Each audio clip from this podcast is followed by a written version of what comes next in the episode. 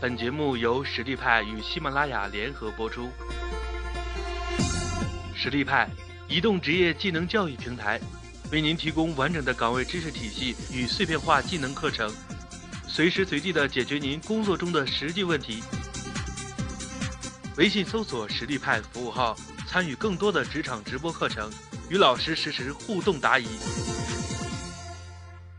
啊，在日常接触到的纸媒很多的这种广告牌上，它都会有一两句这种标题性的这种话来吸引你的眼球，或者说它会传达出它的这个意思。所以说今天来的话呢，主要是跟大家介绍一下产品文案啊如何去写，怎么样去写出比较贴切的这种文案，这是我的个人的一个介绍。今天主要跟大家介绍的话，就是怎么样的才算是文案。第二块的话就是。怎么样去写出贴切的文案？所以说我们啊，更多的要从理解啊、认同、兴趣和情感的这四个方面来让我们的受众群体啊对我们的文案有感觉。首先，我们来看一下文案的一个定义。为什么这么说呢？打比方讲，我们看到了一句话，跟那个感觉是看过了就算了啊，那就证明这句话对你没有起任何的作用。好的文案呢，就是让你看了这句文案以后，你会产生联想。啊，甚至有可能就会直接导致你下一步的那个行动。那我们常规的一个文案的一个分类的话呢，主要是大家很熟悉的就是像 slogan 啊，slogan 的话呢，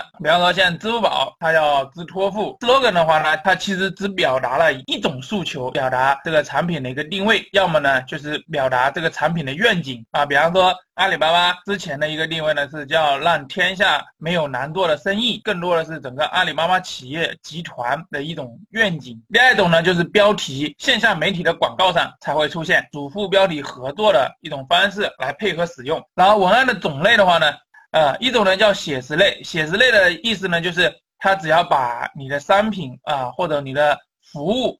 啊，实实在在的描述出来就行了。啊，比方说我们的一瓶矿泉水，完整的一个描述呢，就叫纯天然矿物质泉水。它只要把这个矿泉水产品本身描述清楚就可以了。啊，第三种就是意境类的这种文案，农夫山泉有点甜，这是农夫山泉最早面世的时候，他使用的一句文案。就是这类文案的话呢，啊，它呃会一下子印证到你自己内心深处的一些可以联想，或者说可以发掘出来一些东西。写文案的观念啊，对于写文案来讲，思考都会比。下笔要重要的多，比方说我们要思考一些前因后果的一些东西啊，或者说像我们的受众群体的一些关系，甚至是我们产品本身、服务本身的一些特性。第二点呢，就是最好啊，每一句文案只要讲一个诉求，我们要通过一两句话去表达三四个东西的时候。你会发现，任何一个事情都会讲不清楚。你对某一点看得更透，你写出来这这个东西对人的影响力啊就会越大。第三点的话，就是千万不要玩文字游戏，跟生活比较贴近的这种文案，反而对人的影响会更大。第四点的话呢，也最重要的一点，一定要让你写出来的文字啊有温度、有感情。对于人来讲，人是有感情的动物，那自然而然，他对于有温度的东西，他会觉得更能接受一些。你赋予了每句话文案里面有一个特定的情感以后，相应有同感的人就会感同身受。然后这里面的话是举了三个例子，中间的这一块呢就是写实类的这种文案，华丽类文案的这种写法。第一眼看过去的时候啊，觉得这个文字写的是极好的，但是你看过了之后，你会发现你完全记不住。但是对于意境类文案的这种写法来讲呢，啊，它就是。刻意的想去把这种定义或者说场景给它描述出来，比方说像形容旅行，东极岛的海风已带起层层波浪。联想一下，就是要在做东极岛的旅游推介的时候，一般会是什么时候呢？啊，一般是夏秋时节啊，那个时节的话，可能去海边玩是比较好的。可以来看一下两种文案的这种区别啊。对于文华丽类的这种文案来讲的话，它可能更加讲究像修辞啊、对称啊。比较华丽的这种描述，然后意境来呢更关注在用户想的是什么，用一种最朴实、最直白的这种语言，把用户心里想的把它给描述出来了。所以说这里面很关键的一点就是，我们写文案的时候一定要对我们的受众去写，你想让这句文案给哪些人看到，然后那些人现在正在想什么，或者说他们用你产品的时候、用你服务的时候会在想什么，那你就要。去写对应的这种文案，所以说那什么样的文案才算贴切呢？就是要贴近用户的一个切身感受。第二点的话，就是要符合实际触发的这种场景。第三个呢，就是要去命中脑海中可能会浮现的这种画面。这里的话呢，也是列举了一个华丽文案的一个公式，你会发现它其实很空洞，就没有办法把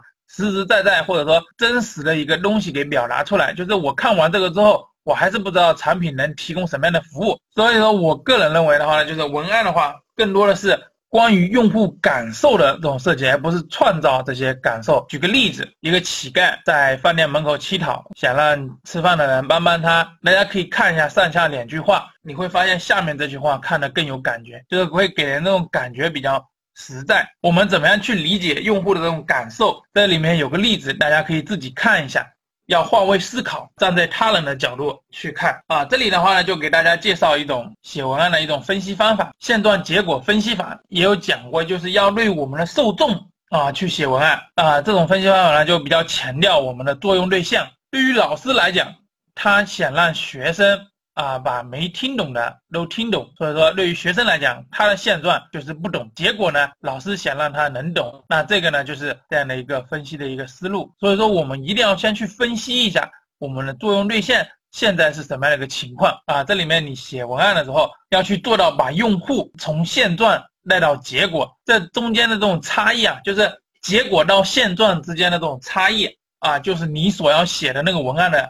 所能产生的这个效果，效果的多少呢？啊，取决于你对现状的分析的一个情况。最忌讳的这种现象呢，就是说，可能我们的用户呢还不了解我们的产品和不了解我们的服务，但是我们在写文案的时候，默认啊他已经知道我们这个产品、我们这个服务了。我们想让他去买我们的产品，如果你中间跳跃了一个步骤，呃，我们很多时候来讲的话呢。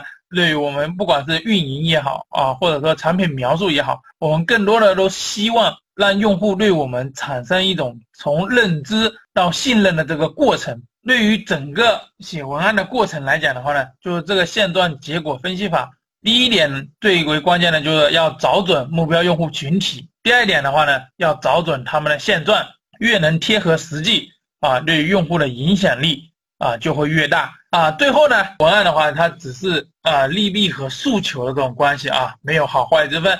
最容易给人造成影响力的就是好奇心。好了，今天的话我就讲到这里。